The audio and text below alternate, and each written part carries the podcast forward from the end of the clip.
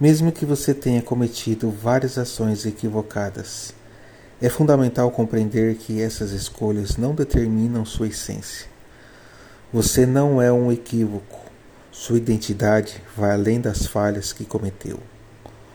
O verdadeiro reflexo de quem você é reside, reside nas características intrínsecas à sua personalidade. Em vez de se definir por erros passados, reconheça que cada pessoa é uma obra em construção, sujeitas a equívocos, mas também capaz de crescer e evoluir.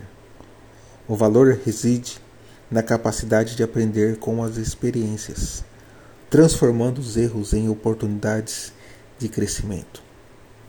Portanto, não permita que a sombra do passado obscureça a luz do seu potencial presente e futuro.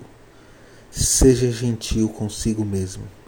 Aceite a jornada de autodescoberta e lembre-se de que sua verdadeira essência transcende os erros cometidos.